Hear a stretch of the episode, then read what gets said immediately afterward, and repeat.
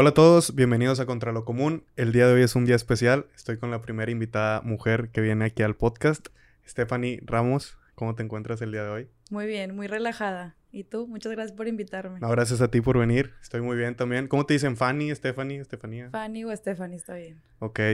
Bueno, Fanny, la pregunta que siempre le hago a mis invitados, la primera pregunta es, en tu caso, ¿quién es Stephanie Ramos? ¿Qué te dedicas? ¿Qué haces? ¿Qué hago? Bueno, pues bueno, mi nombre es Stephanie Ramos, soy psicóloga clínica.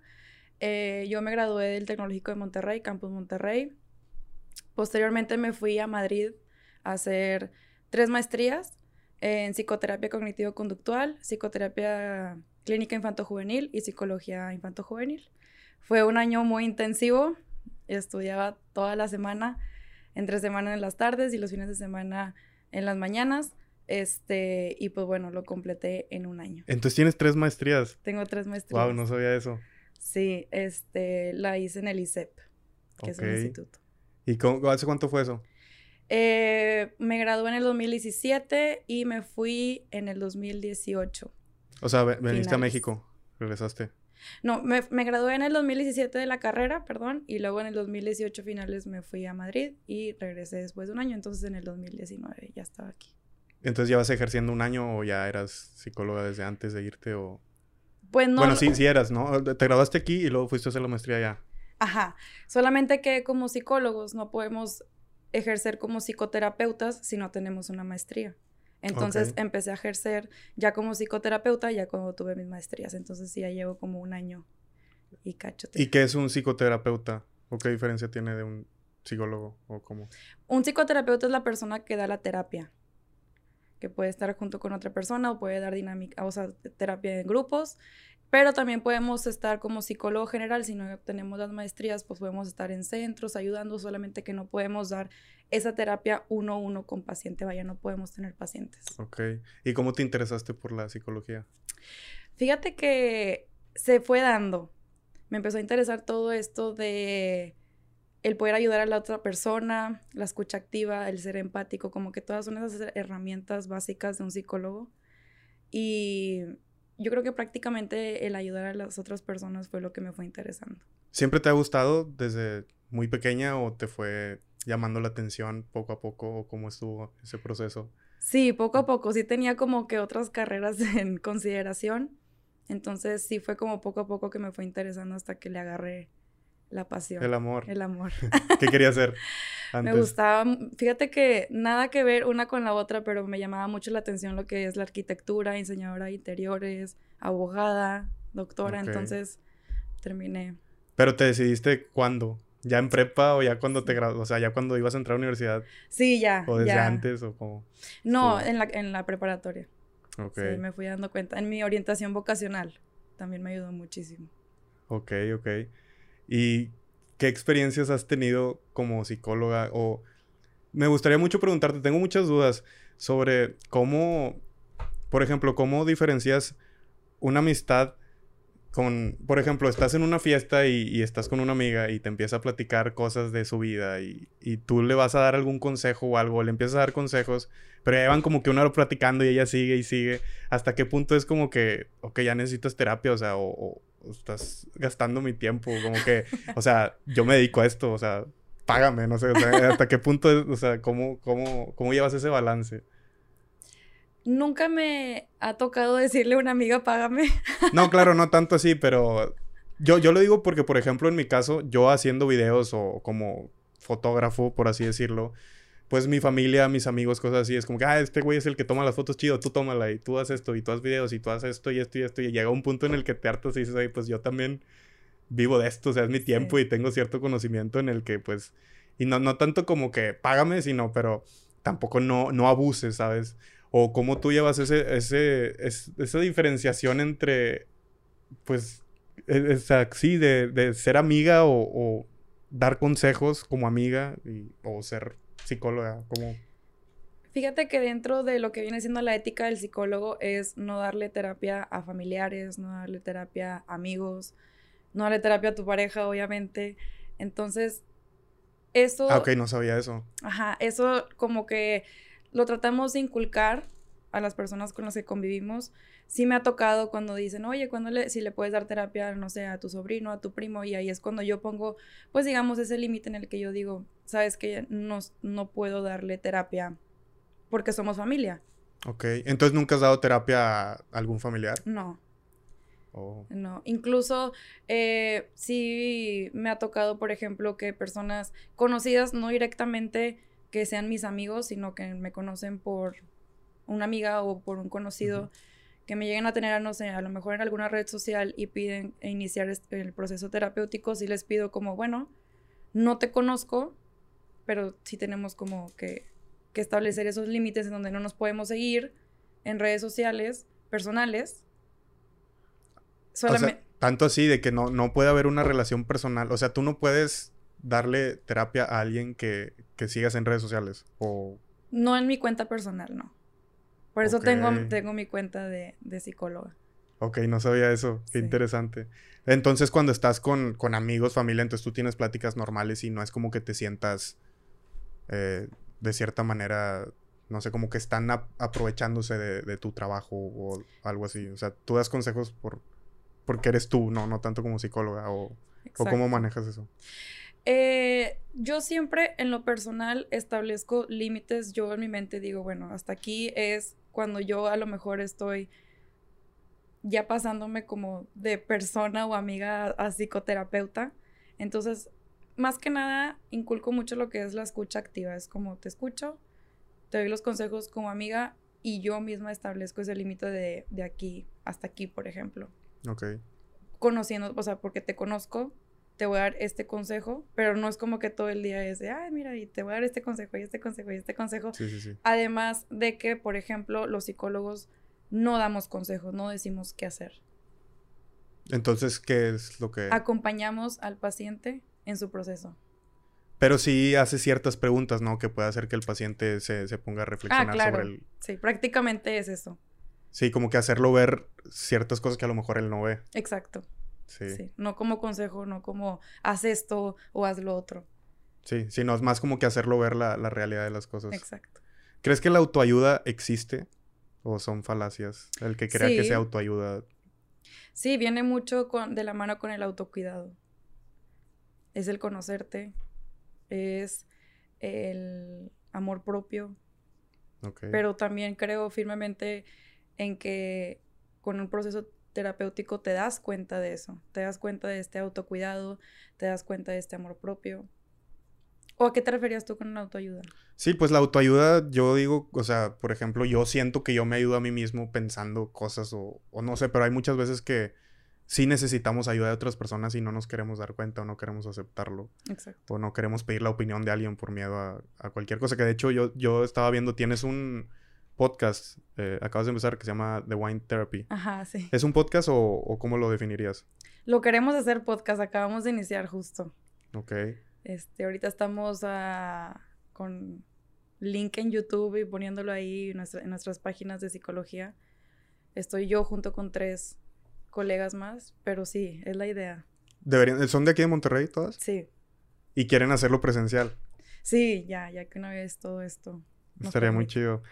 Y tú, escuchando tantos problemas de las personas, ¿no te afecta a ti personalmente? O sea, de cierta forma que de tantas cosas que te están platicando, a lo mejor feas o lo que sea, ¿cómo, cómo lidias con eso?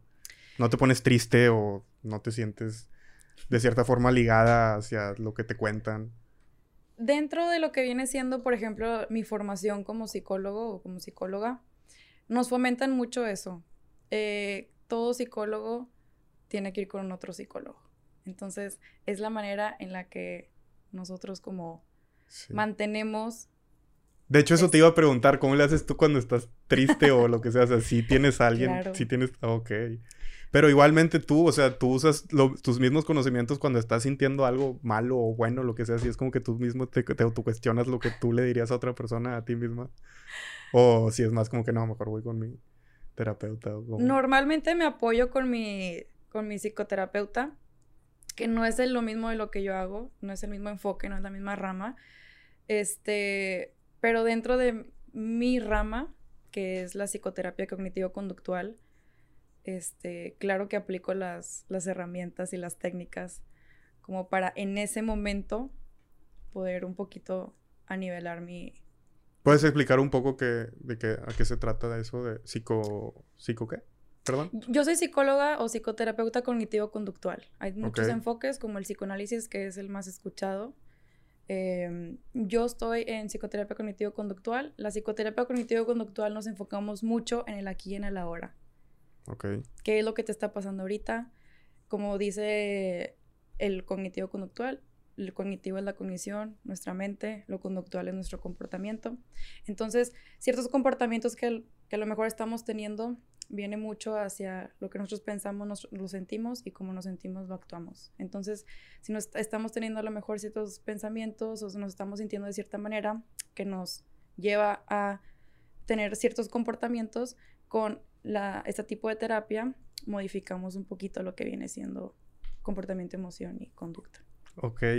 Y siempre que platicas con personas, me imagino que sabes un poco del lenguaje corporal, ¿no? Sí. Siempre que platicas con personas, ¿estás analizando el lenguaje corporal o, no? Fíjate que no. Eh, sí estoy familiarizada con el lenguaje corporal, pero te podría decir o podría decir que siendo psicóloga, probablemente en algunas cosas no esté de acuerdo y creo que eso está bien. Por ejemplo, a mí me gusta mucho la posición de estar cruzada de manos, pero eso no significa que no te esté poniendo atención o que no me interese lo que estás diciendo. Simplemente es como mi posición cómoda. Sí, yo he escuchado que es como que si estás cruzado de brazos, como que no, no te interesa, ¿no? O estás como que. Exacto. Y no, no necesariamente es verdad. Creo, creo yo, no, no sé. Exactamente. O yo siempre estoy cruzando de, piernas, entonces a lo mejor dentro de ese lenguaje corporal alguna otra persona lo puede interpretar de cierta manera, pero yo creo que es mucho hacia qué es lo que, cómo te sientas tú cómodo o cómoda estando pues de cierta posición. Entonces no crees que tenga tanto que ver realmente el lenguaje corporal, o sea, en ese aspecto de que... Porque bueno, tú, tú crees que, bueno, tú te sientes, si cruzas las piernas o los brazos, como que estás bien tú, pero ¿realmente crees que no tenga nada que ver eso? Fíjate que como te decía, como formación nos enseñan a que el lenguaje corporal tiene como significado ciertas posiciones, pero yo, Fanny, no creo que tenga que ver con que si tú estás cruzado de brazos no me estés poniendo atención, solamente es como te decía, esta posición cómoda. Yo creo que todo está en la escucha activa. ¿Qué, tanta, ¿Qué tanto me estás poniendo atención o qué tanto estamos nosotros conectados en la plática, sabes? Ok. Vi en, el, en lo que estaban hablando de, de, Wine Therapy que tenías una maestra que se pintaba el pelo naranja, ¿no? Y que esa era como que la forma de que la reconocieran. ¿Crees que tú tienes algún aspecto que hace que te reconozcan? ¿O algo muy tuyo que, que, sea como que, ah, Fanny, Fanny es esto? O algo así como lo que platicabas de, de que esa, esa maestra tenía el cabello morado y tú decías que si esa maestra algún día llega sin el pelo, perdón, naranja, dije morado, ¿no? Naranja, naranja sí. Que si esa maestra llega sin el cabello naranja es como que ¿Dónde está la maestra? así? Sí, sí, sí. Eh, ¿hablas, ¿Hablas hacia lo físico? ¿O en la manera de ser? No, no, en lo físico. sí, sí, sí. Ok. O bueno, las dos cosas, sí. Fíjate que ahora cuando regresé de, de estudiar fuera, pasó todo esto de la pandemia, entonces todas las sesiones las estoy teniendo con mis pacientes vía Zoom. Entonces, así como que conocerme en persona, no he podido ni yo conocer a los pacientes en persona, pero híjole, me acabo de comprar unos lentes de los que son para las pantallas y los he tenido desde que empecé a dar terapia, entonces yo creo que se me viene a la mente que, que eso pudiera ser, pero me imagino que... Ah, pues sí, vi, que traías los lentes esos. Sí. ¿Los de luz ultravioleta o qué? Sí. O no sé cómo sí. Sí, sí, sí. Pero yo creo que ya conforme vaya teniendo pacientes presenciales se van a dar como que o sea, ahorita no tienes pacientes presenciales. No, ahorita estoy solamente con pacientes en línea. Pero si has tenido pacientes presenciales. Solamente en mis prácticas. O sea, empezaste a ejercer con el coronavirus. Sí. Sí, porque como te decía, yo llegué en el 2019, en noviembre, que es como te comentaba al principio que no puedes dar terapia hasta no tener las maestrías. Ok, sí. Y pues en marzo fue cuando comenzó todo esto. Entonces en esos cuatro meses no. No, me fui acoplando. ¿Y cómo, cómo está eso de dar pues las terapias en, Zoom, ¿crees que sea lo mismo o si afecta un poco, si es diferente? Sí afecta. Nada como el contacto del estar uno a uno. sí, claro. Este, me ha ido bien. En el aspecto en el que he, he, tratado de conectar o pienso yo que he conectado bien con mis pacientes, aún estando en línea. Pero yo creo que el contacto uno a uno presencial es mucho mejor. ¿Y cuándo piensas, piensas empezar a, a dar? Ay, pues ya cuando termine todo esto. ¿Ya quisieras o a ti te gusta darlas en Zoom? Fíjate que sí quisiera, este, pero no he tenido, por ejemplo, algún obstáculo que, que diga, bueno, ya no lo quiero hacer. Realmente es algo que me gusta mucho hacer, me, me, encanta mi carrera. Entonces, el estar yo, con el simple hecho de yo ayudar a alguien, aunque sea en línea, me gusta. Y podrías seguirlo haciendo, ¿no? Independientemente si ya se pudiera presencial, es como que podrías tener pacientes que no necesariamente sean de aquí y seguir platicando con ellos. Sí. Porque creo que se ha normalizado mucho esto de, de las videoconferencias y todo, entonces está, está chido. Sí, de hecho tengo una paciente en Ciudad de México y tengo una paciente de Puebla y tengo otro paciente de Chihuahua. Entonces, pues wow. No necesito. Qué padre conectar de, de, otros lugares. ¿Y cómo dieron contigo? Por mi página de psicología. ¿Cómo se llama tu página?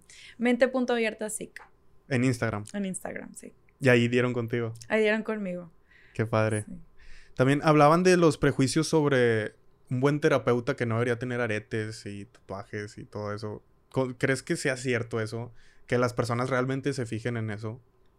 Fíjate que dentro de lo que estabas comentando de The Wine Therapy, me encanta mucho el poder hablar con estas tres psicólogas que, que tienen diferente manera de ver las cosas y que nos consideramos, como decía el título, millennials. O sea, yo creo que todo psicólogo, aparte de ser psicólogo, es humano y cada psicólogo dentro de la terapia, pues yo soy Fanny en la terapia, pero también tengo vida fuera de lo que viene siendo la, psicoterapia o las sesiones, ¿verdad?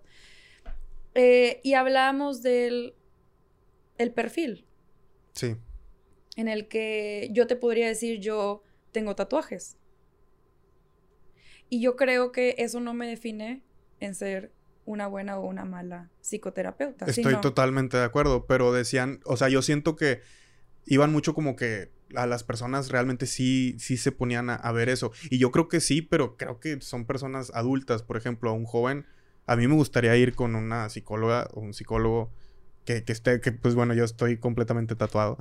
Entonces, igual, igual ahí lo decían, si, si el paciente está así, entonces a lo mejor hasta se identifica contigo y, y es algo más, como que fluye más. Entonces, Exacto. ¿Tú sí, sí crees que como quiera siga habiendo prejuicios de eso? De que si voy con un psicólogo y a lo mejor lo veo con tatuajes, no, o sea, es un mal psicólogo. Creo que, fíjate que en una, en mi página hice un poll de eso para también ver cómo era ese, o sea, esa área. Y te podría decir que son más los que no les importa. Y son más los que son, por ejemplo, como dicen, millennials. Son más los de, los de hoy en día, de nuestra edad, que no piensan que realmente es un obstáculo. ¿A qué voy con esto? A que, claro que también he escuchado opiniones de gente adulta y probablemente ellos puedan pensar como de que, bueno, me daría más confianza a alguien que no tenga. pero cuando los psicoeducas, porque no, a lo mejor no tienen esa idea y los psicoeducas a que, mira, esto, esto y esto, cambia su manera de verlo. Dicen, oye, tiene razón.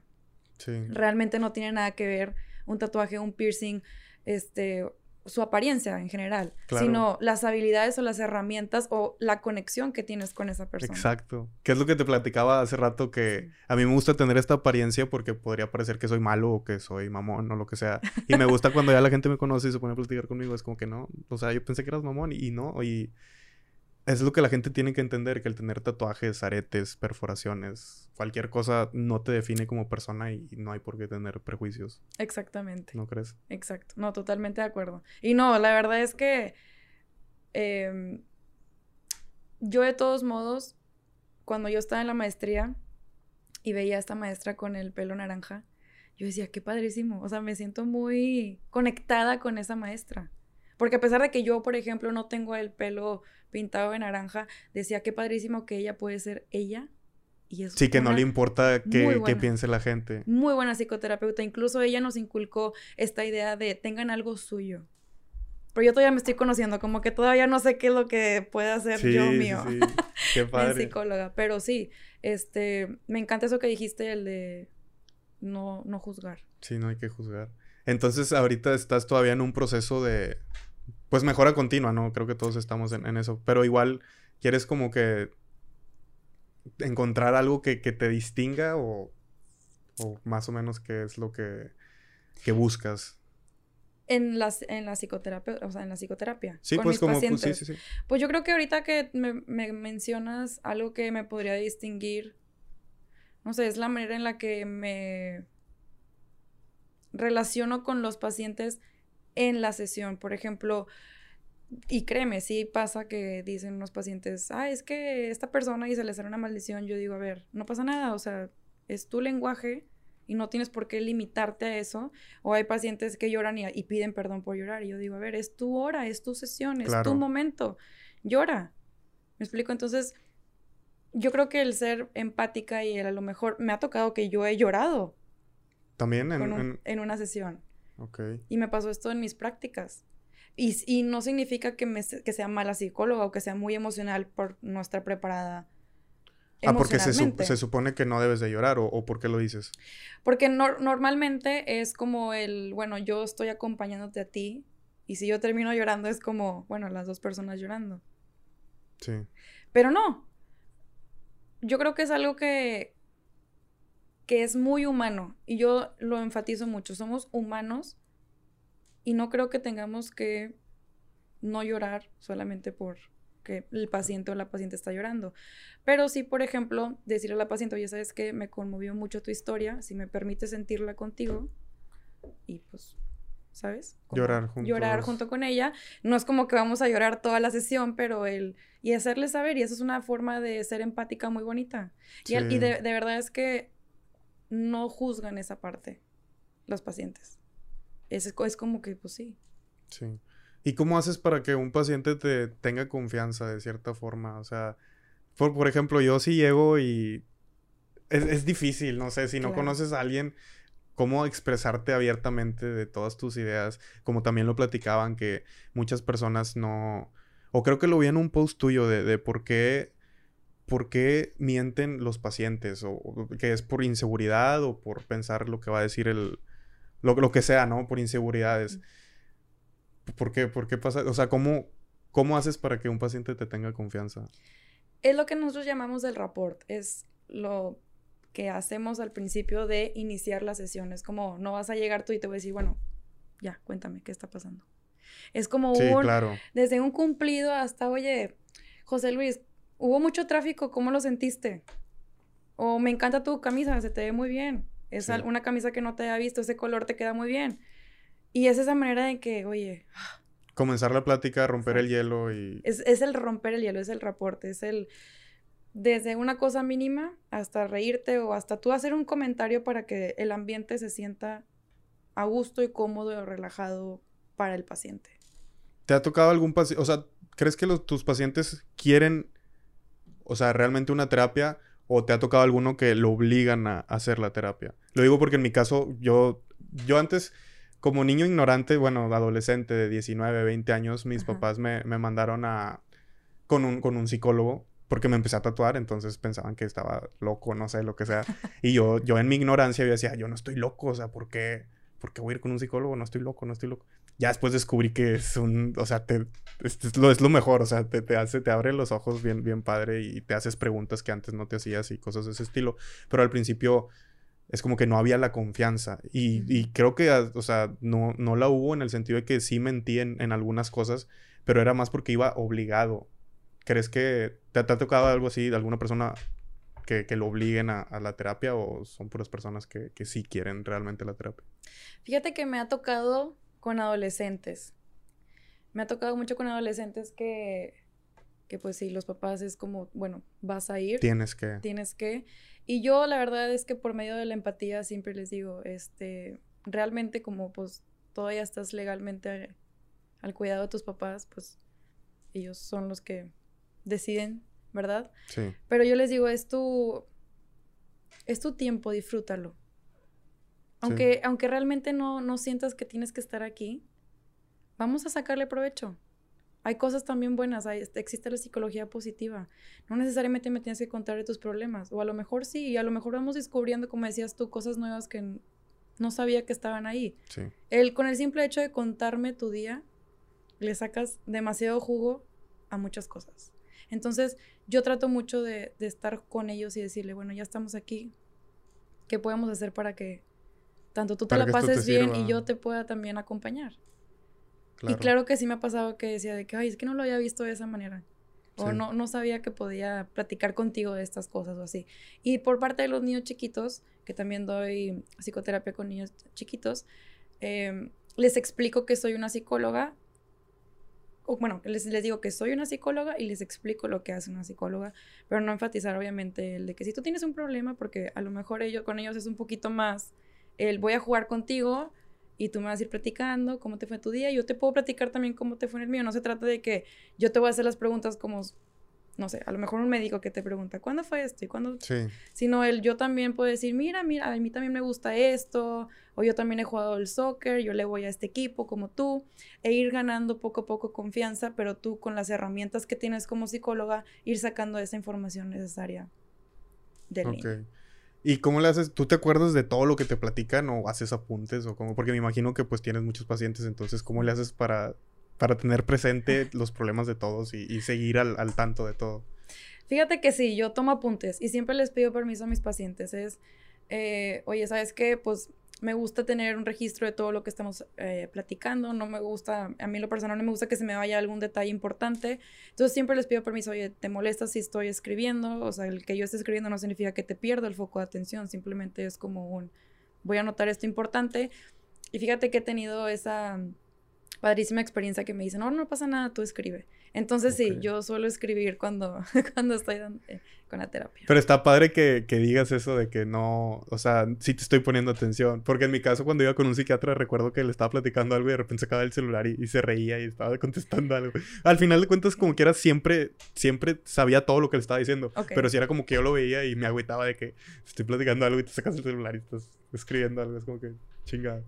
Pero... Tenía diferente manera de retener esa información, a lo mejor el psiquiatra. Pero sí, me pues, imagino que debe ser un poquito eh, frustrante tu ser de lado paciente, el que, oye, no sé, realmente si sí me está escuchando no, ¿verdad? Pero la verdad sí me, me ayudó demasiado, o sea, me sacó del hoyo, yo no sabía quién era, así plenamente me preguntaba cosas y yo no sé, no sé, no sé, no sé. Y luego ya empieza a hacerte todas estas preguntas que tú nunca te habías hecho y te empiezas a conocer a ti mismo, entonces está padre. Realmente digo, si la gente nos está escuchando y nunca han ido a terapia, se los recomiendo ampliamente porque, pues, o sea, no se sanas completamente, te, desahogas. te quiere salir esas lágrimas de los ojos. Sí, sí, sí.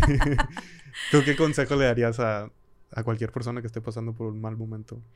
Claro que les aconsejaría el pedir ayuda, y también si eres amigo de esa persona que la está pasando mal, apoyarte, apóyalo, pide, pídele consejos también a otra persona que haya ido, explícale lo que es ir al psicólogo y si no sabes si quieres ir o no quieres ir, ve.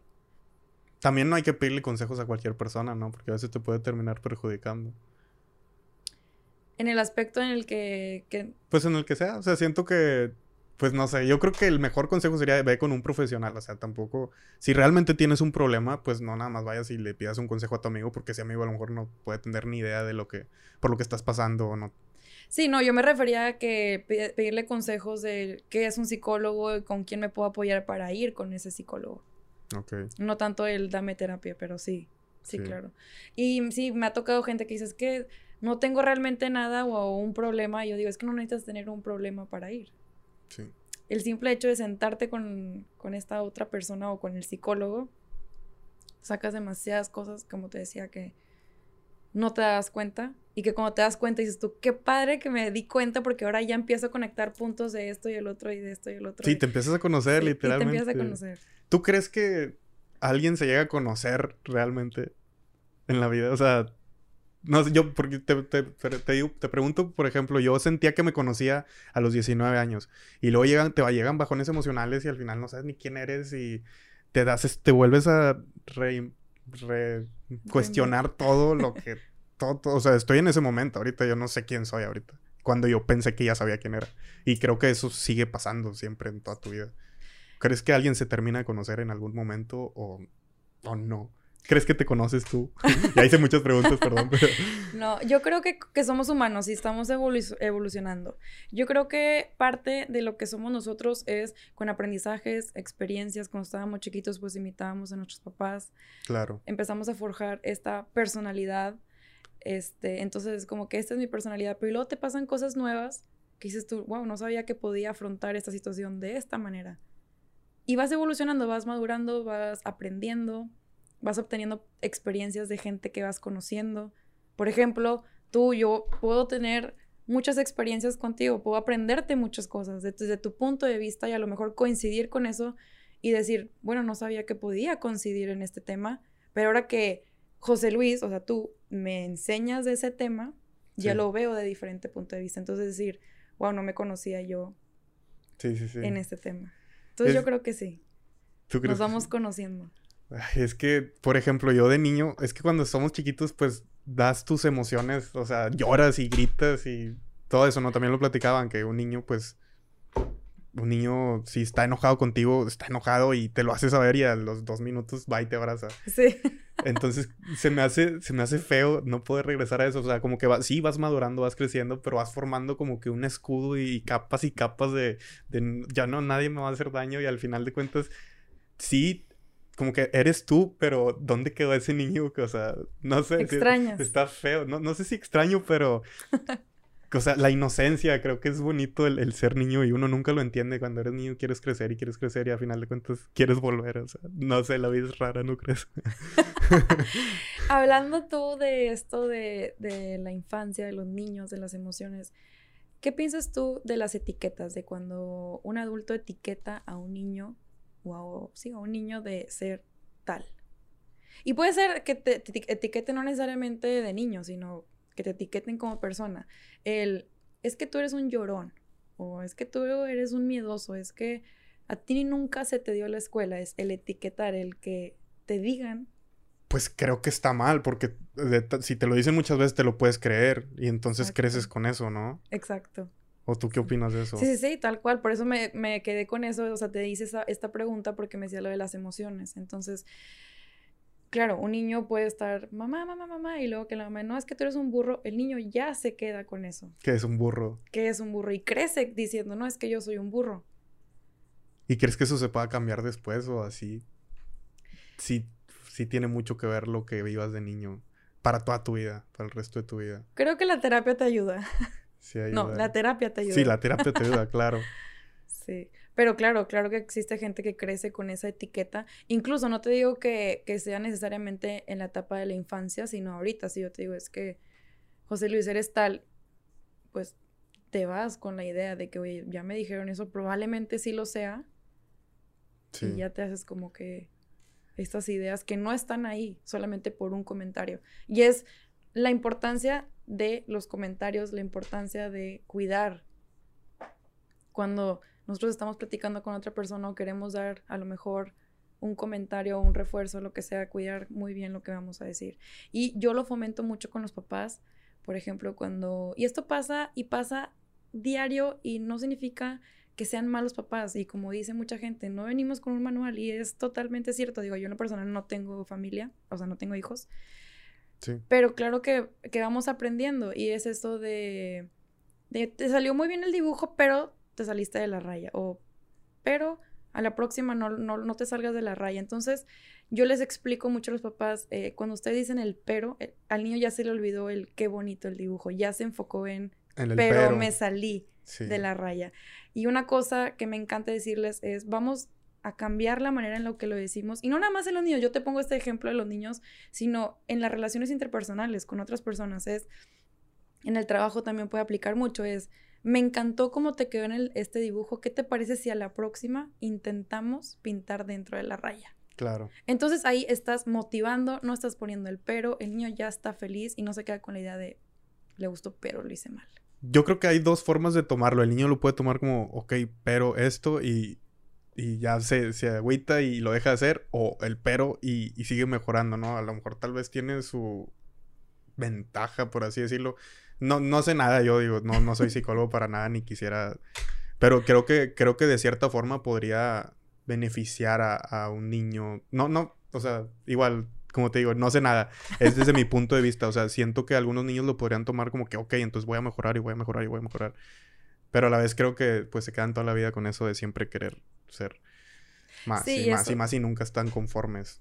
Y eso, como te digo, cuando están chiquitos van este, creando esta personalidad con experiencias, aprendizajes, imitaciones y probablemente crecen con la idea de ser perfeccionistas, de yo como desde chiquito me exigían mucho, pues ahora me exijo mucho y se nota, se nota que... Yo te lo comento porque creo que soy así. Y creo que me, a, mí también fui ese niño que le decían, pero esto. Y, y ok, que sacaste 90, pero para la otra saca 100. O sea, no es como que felicidades por sacar 90, no, saca 100. Entonces siempre crecí con esto de que quiero, quiero, quiero mejorar y quiero ser mejor y quiero ser mejor. Es frustrante, pero a la vez creo que pues me forjó de cierta forma en mi forma de ser y, y a la vez como tú dices, pues nadie nace con un instructivo. O sea, yo sé que mis papás han hecho todo con buenas intenciones para mí y todo, entonces lo valoro y de cierta forma pues ya así soy y, y ánimo. Pero pues, ¿qué consejo le darías tú entonces a, los papás de hoy en día para, para los niños que, que consejos o que, que le digan algo algo bueno a ellos, que, no, no los perjudiquen. Yo lo que les diría es siempre escúchenlos. Escuchen lo que sienten, pregúntales cómo te sientes ante esta situación. Si un niño llega llorando, preguntar, oye, ¿qué te pasó? ¿Por qué te sientes así? ¿Te noto triste? Platícame. Ser empáticos, porque claro que ha pasado que dicen de que, ay, no llores. Y ahí reprimes la emoción del niño. Sí. Entonces es, yo creo que al revés, es la escucha activa, es estar para él, para ella, para el niño, para la niña.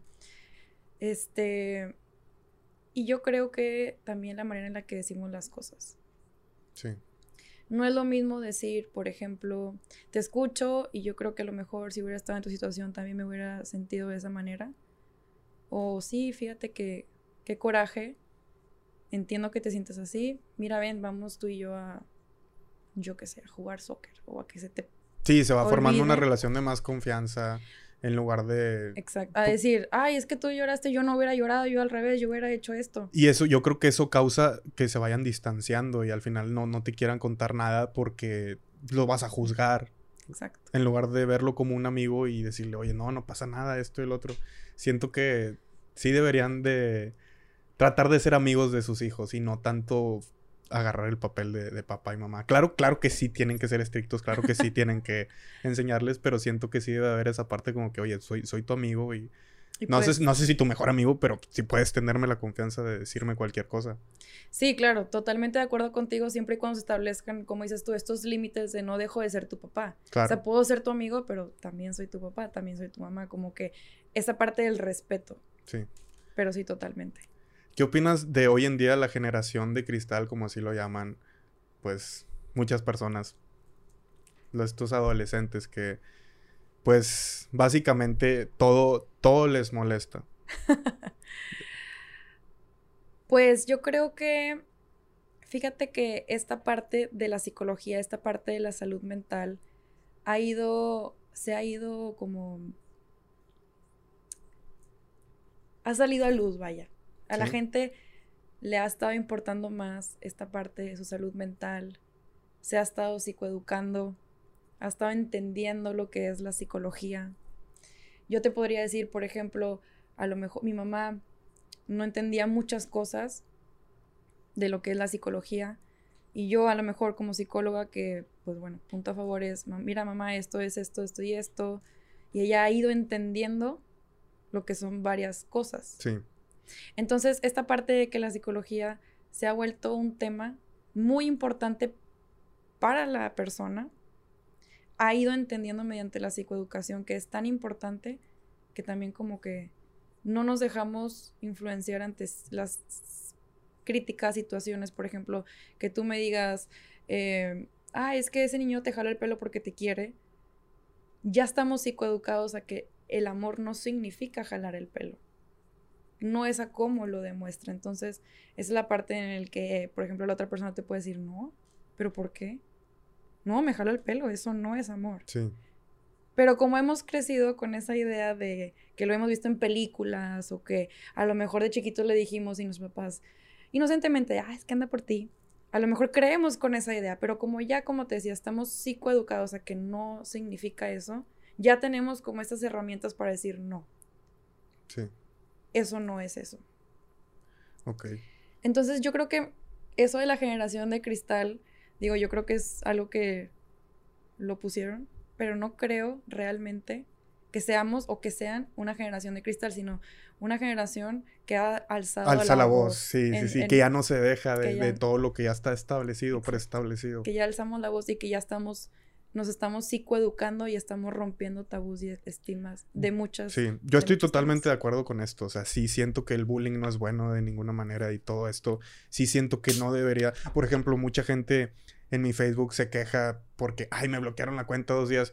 Pues sí, güey, pero ¿para qué andas insultando gente? O sea, eso no está bien. O sea, está bien que tú estés acostumbrado a eso, pero ya, ya no estamos en esos tiempos. Y a mí, en lo personal, eso estoy bien de acuerdo que, que no, no, no se siga esto de, de, insultar y todo esto, pero a la vez sí siento que hay veces que sí exageran mucho con, con alguna cosa. Por eso les dicen generación de cristal, digo yo, no, no, no estoy criticando a nadie ni nada, pero sí siento que a veces exageran mucho con cualquier cosita. Es gente con corazón de piejito.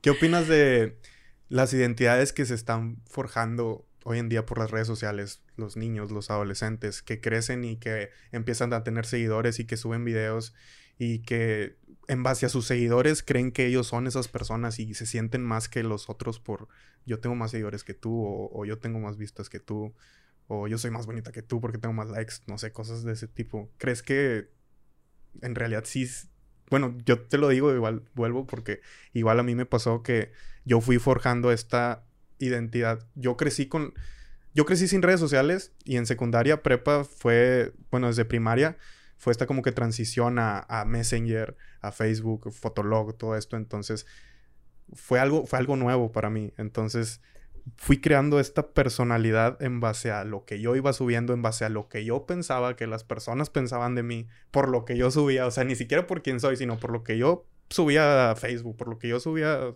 yo subía videos tontos, como te platicaba, para llamar la atención en Facebook. Entonces yo me fui forjando esta personalidad y yo sentía que esa persona era yo, pero realmente no era yo. Ahora hoy en día ya estoy más grande, ya sé diferenciar entre que eso era algo que hacía aparte y yo tengo mi vida personal y todo y lo que haga en redes sociales es otra cosa. Pero creo que muchos niños hoy en día no saben diferenciar eso porque ellos ya crecieron desde que inició su vida, su adolescencia, teniendo redes sociales. Es parte de su vida, no saben qué es la vida sin redes sociales. Sí, ¿verdad? Ves a niños chiquititos de un año con el iPad y bueno, no, no saben lo que es la bebé leche tampoco. Pero sí, este, yo creo que lo que tú comentas es, yo te podría decir, por ejemplo, yo en mi cuenta de psicología, pues no voy a subir a lo mejor el mismo contenido que lo que subo a mi cuenta personal. Sí. Son dos cosas muy diferentes. Eh, sí es verdad que los niños crecen con esta idea de crear como hasta, hasta cierta tipo, o sea, como un personaje, ¿no? Sí, es un personaje. Es un personaje. Pero ellos no saben que es un personaje. Ese es, mi problema. Entran como que en esta ceguedad de las redes sociales. Por ejemplo, el TikTok. Sí. ¿No te ha pasado? Bueno, me ha pasado que estoy en un centro comercial y veo a unas niñas grabarse un TikTok bailar y entrar en ese papel, qué padrísimo, ¿no? Yo quisiera tener esos movimientos de el hacer esto. tener la confianza. Y, luego se termina esos 15, 60 segundos de grabar y regresan como que a su estado de seriedad. sí. Se, se, se, quitan el papel de TikToker, ¿no? de, ya no estoy bailando y sonriéndole a la cámara. Y ya no son nada, o sea, en su, Y se pierde. Yo creo que tiene también mucho que ver en cómo las redes sociales nos han estado influenciando de cierta manera en nuestra manera de pensar y también como que muy de la mano en la autoestima. Sí, es que te la pasas viendo, Instagram te arroja güeyes bien mamados o mujeres bien bonitas con cinturita y, te, te, van forjando esta mentalidad de que tú tienes que ser así. Si te quieres ver bien, tienes que ser así. Entonces eso causa mucha depresión y... mucha ansiedad. Estoy seguro que hoy en día hay mucha más depresión en los jóvenes que, que nunca en la vida por lo mismo de las redes sociales. Sí, total. Y nos empezamos a comparar. Sí, te comparas con todo el mundo. Es el, bueno, yo me voy a meter al Instagram de esta modelo que tiene unas, como dices tú, una cinturita o cierto estereotipo, o sea, cierto tipo de cuerpo y veo que tiene muchísimos likes y como yo quiero tener también muchos likes porque me quiero comparar o porque Tengo yo que también ser quiero como ella. y tengo que tener followers y tengo que tener likes, pues yo también, ahora es- está pues esta parte del, del Photoshop, ¿no? Eso de que, como dices tú, te cambia Sí. totalmente tu apariencia. Es algo que yo estoy bien en contra de los filtros, o sea, no, no en contra, pero sí el exceso de filtros. Yo a veces veo vatos o mujeres, lo que sea, que, que se la pasan siempre con filtros y filtros y filtros y los ves en persona y son otra persona. Y eso no está chido porque ellos mismos, no sé si crean que sí son esa persona en los filtros, pero no se sienten, no tienen la autoestima en persona realmente, o sea, se tapan la cara o, no quieren salir así o se toman una foto y, ay, no, esa no me gustó, ay, esa no me gustó, ay, esa no me gustó. Y así vas y no, no, no sé hasta cuándo acaba esto. Yo ya me he quitado eso. Digo, yo también, igual, yo no digo que no me compare, siempre nos estamos comparando, creo, aunque no queramos. Por eso me, me operé la nariz, porque quería tener una nariz bonita. Por eso me empecé a tatuar, porque veía que los tatuajes hacían que, que te vieran más y todo. Claro que me ha afectado mucho esto, pero a la vez hoy en día ya estoy más tranquilo conmigo mismo y sé que ya no me tengo que comparar con nadie. Tal vez porque ya llegué a un punto de autoestima alto en el que ya no necesito, pero sí, sí me preocupa, me preocupa todo lo que esto puede ocasionar, en serio, con, con todos los niños y los jóvenes, porque nadie va a ser feliz, o sea, hasta que, hasta que, hasta que lleguen a ser como, como su ídolo. Y no creo que eso esté bien. Porque nunca, nunca, nunca va a ser suficiente nada. Siempre quieres tener más y más y más. Exacto. Pues primeramente me da mucho gusto que te sientas de esta manera como me lo estás platicando. Gracias.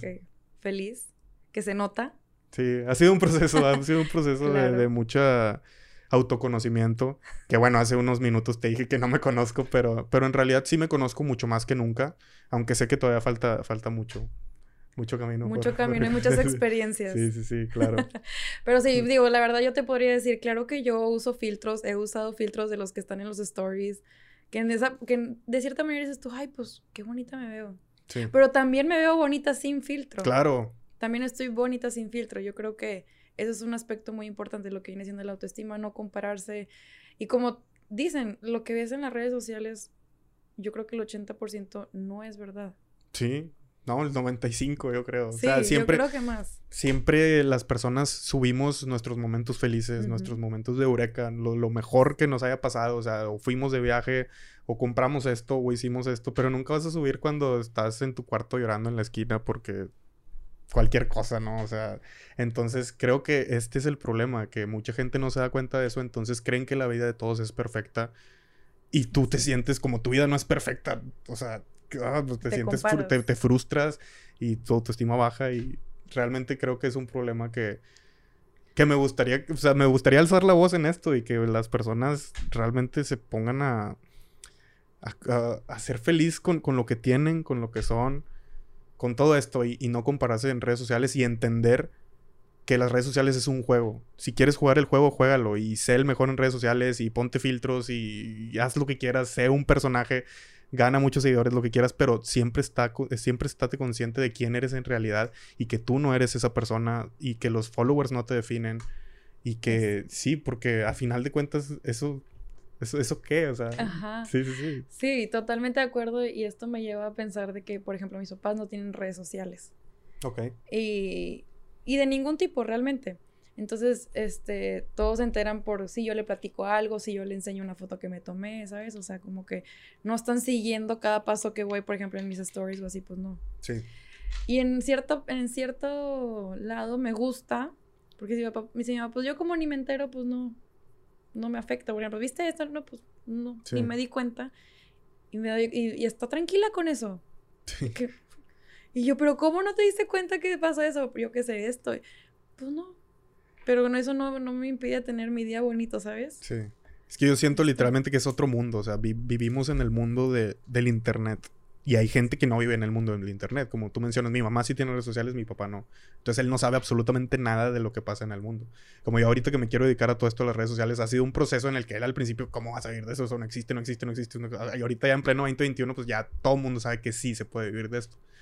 Pero sí, es, es, es un... Hay, hay personas que realmente, pues mis abuelos, o sea, en su vida no saben qué es internet.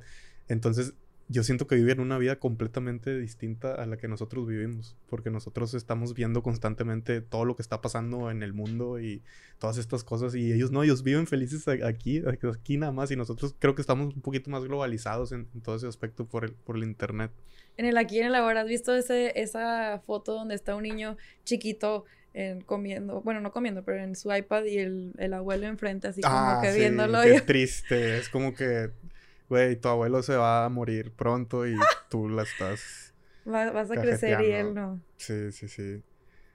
Que de hecho, ese es otro consejo, aprovechen a, sus abuelos. Sí.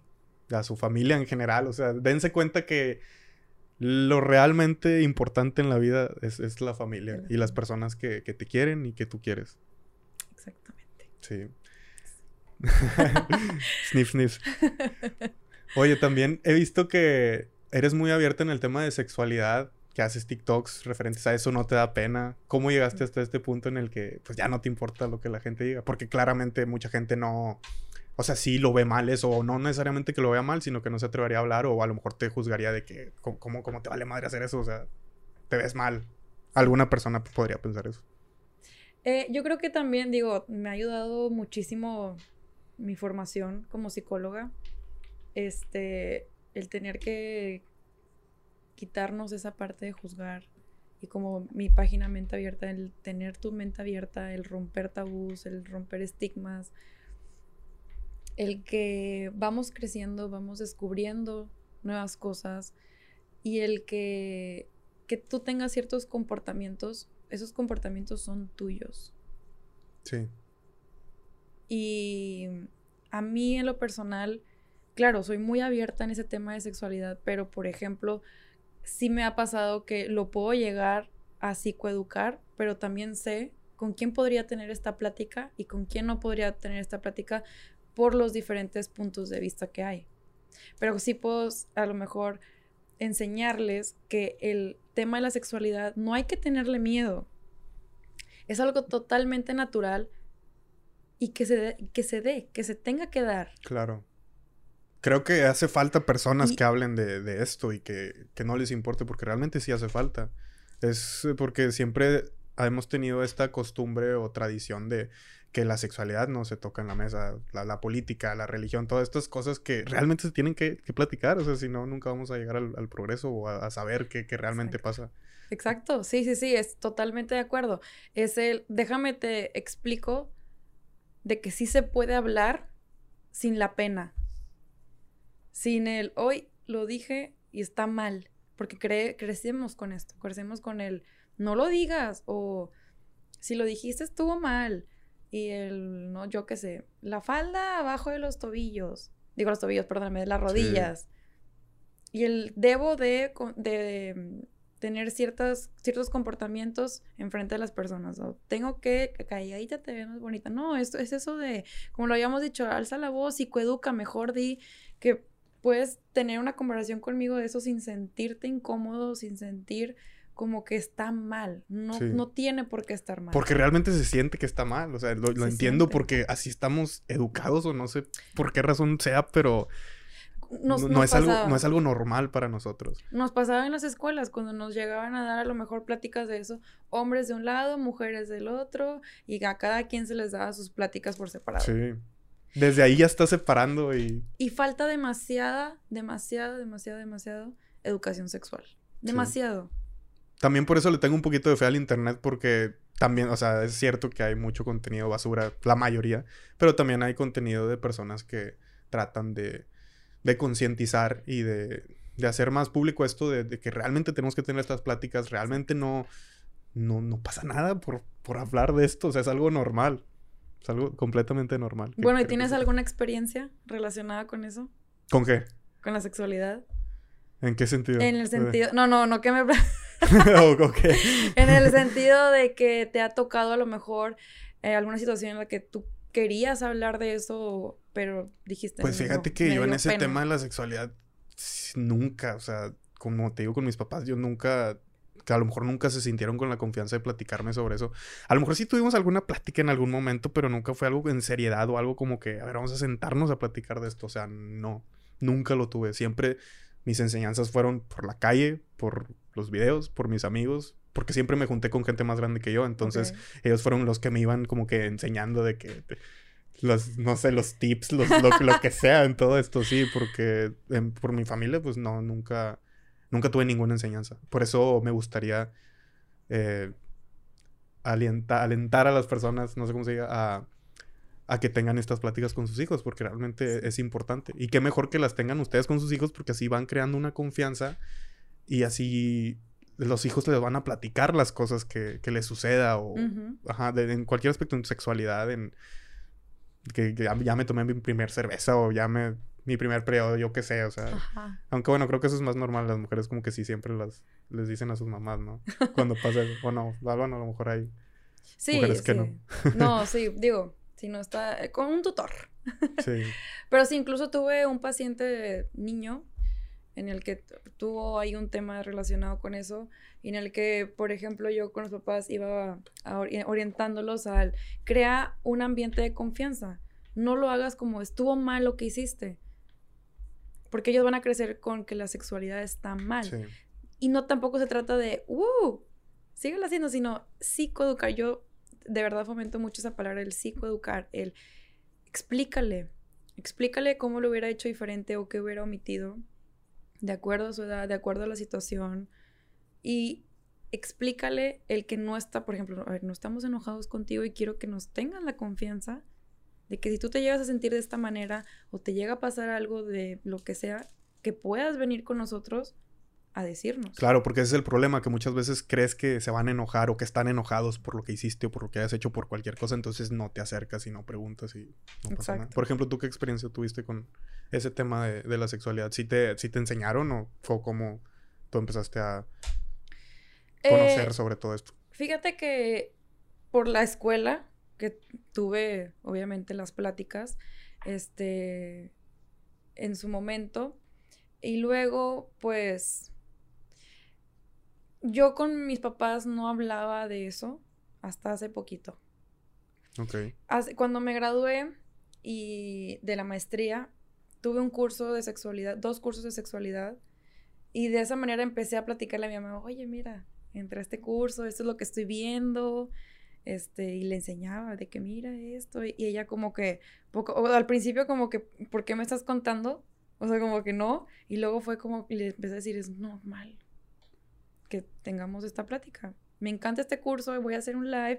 Y yo quiero, por favor, o sea, que veas a mi mamá, ella es la que me echa porras de que, oye, ya tuviste tu plática de sexualidad, ya tuviste tu live de sexualidad. De que sí, no, oye, ¿cómo te fue? Platícame, ¿qué temas eh, hablaron? Y es algo padrísimo ver, por ejemplo, esta transición de antes a lo mejor no podía tener esta plática con, con, ella. ahora decir, mamá, no sabes. Pero fue por ti, porque tú diste el primer paso. Probablemente ella ya lo tenía, pero no. Sí, probablemente. sí. O sea, si tú, si, tú, si tú no hubieras dado el primer paso de hablar sobre eso, a lo mejor. Sí, yo creo que. Hubiera pasado toda la vida y nunca hubieran hablado de eso, probablemente. Exacto, y también esa parte de decir, como que, bueno, ya somos adultas. Ya podemos a lo mejor hablar. Ajá. Sí, sí, sí. Porque no, no van a hacer las mismas pláticas a un niño de 8 años, por ejemplo, a yo que tengo 26. Pues, obviamente las pláticas cambias y decir, oye, somos adultos, vámonos a tomarlo también con seriedad. Yo creo que también esa es una palabra clave, tómalo con seriedad y como lo que es. Sí. Tampoco es como que... Ah". sí, no es un juego, no es... Es, un tema... No hay por qué reírse, no hay por qué estar incómodos, no hay por qué, pero sí, sí, sí pasa, o sea, sí, sí, sí.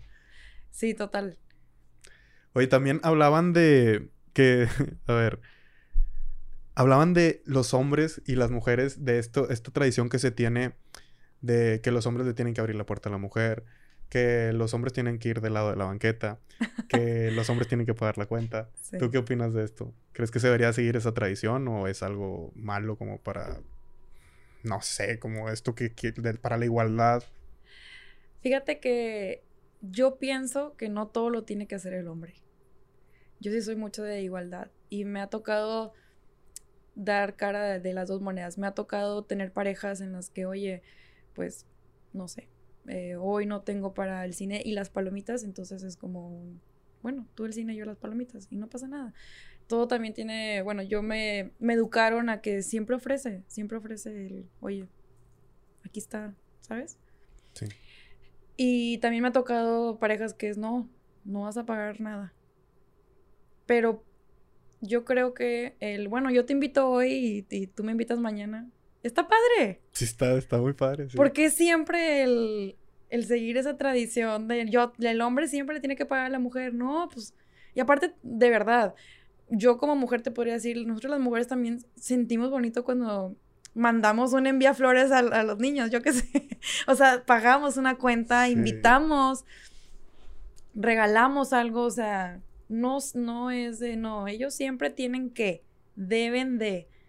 Qué también bonito. es esa parte de yo también puedo, yo también quiero, yo también lo voy a hacer. Sí, yo estoy muy en esa versión tradicional de la que yo siempre tengo que hacer todo. O sea, no, tú no pagas nada, no, no, no. Y no sé, siento que estaría bonito a la vez sentir eso de, como tú dices, una vez tú, una vez yo. Pero yo estoy bien inculcado con eso de que no, tú eres el hombre, tú pagas, tú. Y realmente no, no sé si cambiar, no sé si seguir así, no, no sé qué pensar. No, y, y hay personas que dicen, bueno, a lo mejor cuando estamos saliendo yo lo pago, pero a lo mejor ya cuando entremos en la relación y mi novia me diga de que yo, yo te pago, bueno, pues está bien, voy a dejar que... Bueno, es que creo que antes era mucho porque las mujeres eran más amas de casa, entonces el hombre trabajaba y la mujer hacía esto, entonces creo que por eso se fue formando como que el hombre tiene que pagar. Pero ahora, hoy en día, como las mujeres trabajan, los hombres trabajan, creo que sí se puede llegar a ese punto en el que, oye, pues tú pagas hoy, yo pago mañana. Exacto, como te decía, tú el cine y yo las palomitas. Claro, Y dividirse. está padre, porque incluso también eso pasa cuando vas creciendo y vas teniendo como algo de los dos, pero propio. Por ejemplo, yo qué sé, em, una casa. Bueno, yo doy el enganche y tú pones estos muebles. O sea, no siempre va a ser hacia una persona. Yo Sí. siempre que, yo, yo siento que siempre va a ser como esa parte de, oye, tú y yo somos un equipo, tú y yo lo podemos hacer juntos. Eso está chingón. Está padre. Porque así vas formando como que era una relación más, ¿cómo decirlo? Pues más, tal vez con más confianza o más, no sé, como así no, no te sientes tan, tan, como que tú estás haciendo todo, sino los dos están poniendo de su parte, entonces está, está padre. Incluso también pasa, o sea, si llega a haber familias donde ella no trabaja y él sí, pues bueno, también se siente bonito esta parte de, bueno, yo con mis ahorros, yo te invito a una cena, ándale. Claro. Sabiendo que probablemente, pues, Bueno, Fanny, ¿en dónde te pueden seguir en tus redes sociales? en Instagram, en mente.abiertasic, y pues bueno, prácticamente esa es mi página de psicología. ¿Solo Instagram? Solo Instagram, este es donde más estoy activa. Tengo página de, de Facebook, Mente Abierta SIC, pero lo que subo a Instagram se pasa directo a Facebook, entonces pues También tienes un TikTok, ¿no? también tengo TikTok. ¿Cuándo lo querías mencionar? tra- trato de ser como... no, no lo iba a mencionar, pero ya lo mencionó, no pasa nada. Es ¿Qué más como un hobby reírme yo también de, de los trends ah, que pero pues hay. ahí va. Pero sí, va también igual. Mente abierta, sí. ¿Y tu podcast o cómo lo llamarías? The Eh, Wine Therapy. ok. Vamos, es algo, es un proyecto que, digo, es nuevo, pero que de verdad tiene mucho, mucho potencial. Sí. Sí, yo me aventé los, los dos que han hecho y está, está muy padre, la verdad, muy Sí. interesante. Este, y de verdad es que trabajar con psicólogas también, ellas, que están muy formadas, también es como Aprendes, que escuchar sí. y aprendes diferentes puntos de vista, entonces está padrísimo. Qué, qué, qué chido, qué chido que, que estés haciendo este proyecto y ojalá, ojalá le sigas, porque sí hace falta contenido. Contenido que deje algo, no, no puro contenido basura. Y bueno, por parte de como estoy con niños, adolescentes y adultos, también tengo otra, otro cuenta de Instagram que se llama Kids for Kids, pero bueno, eso ya es como que otro tema que tiene que ver con la psicología, con lo sensorial, con que los niños aprendan de diferentes este, maneras y que estén jugando al mismo tiempo. Pero bueno, eso ya Ok. sería como algo extra. ok, bueno, muchas gracias por acompañarme, Fanny. Excelente plática. De verdad, espero que a la gente que nos haya escuchado, pues les hayamos dejado alguna enseñanza o, o cualquier cosa, pues, pues aquí estamos y, y espero que, que todos sigamos mejorando y aprendiendo a ser nosotros mismos y, y que ya dejemos esto de querer compararnos con todo el mundo y querer ser como los demás, porque todos somos diferentes a nuestra Sí. manera y todos, to- todos somos especiales a nuestra manera. Wow, José Luis, te llevaste cosas.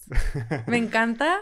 Qué padrísimo que da frutos esta plática. Claro, Muchas gracias por claro. invitarme. No, muchas gracias a ti por venir. Y nos, bueno, nos vemos la próximo jueves en Contra lo Común. Gracias por ver. Chao. Chao. Adiós.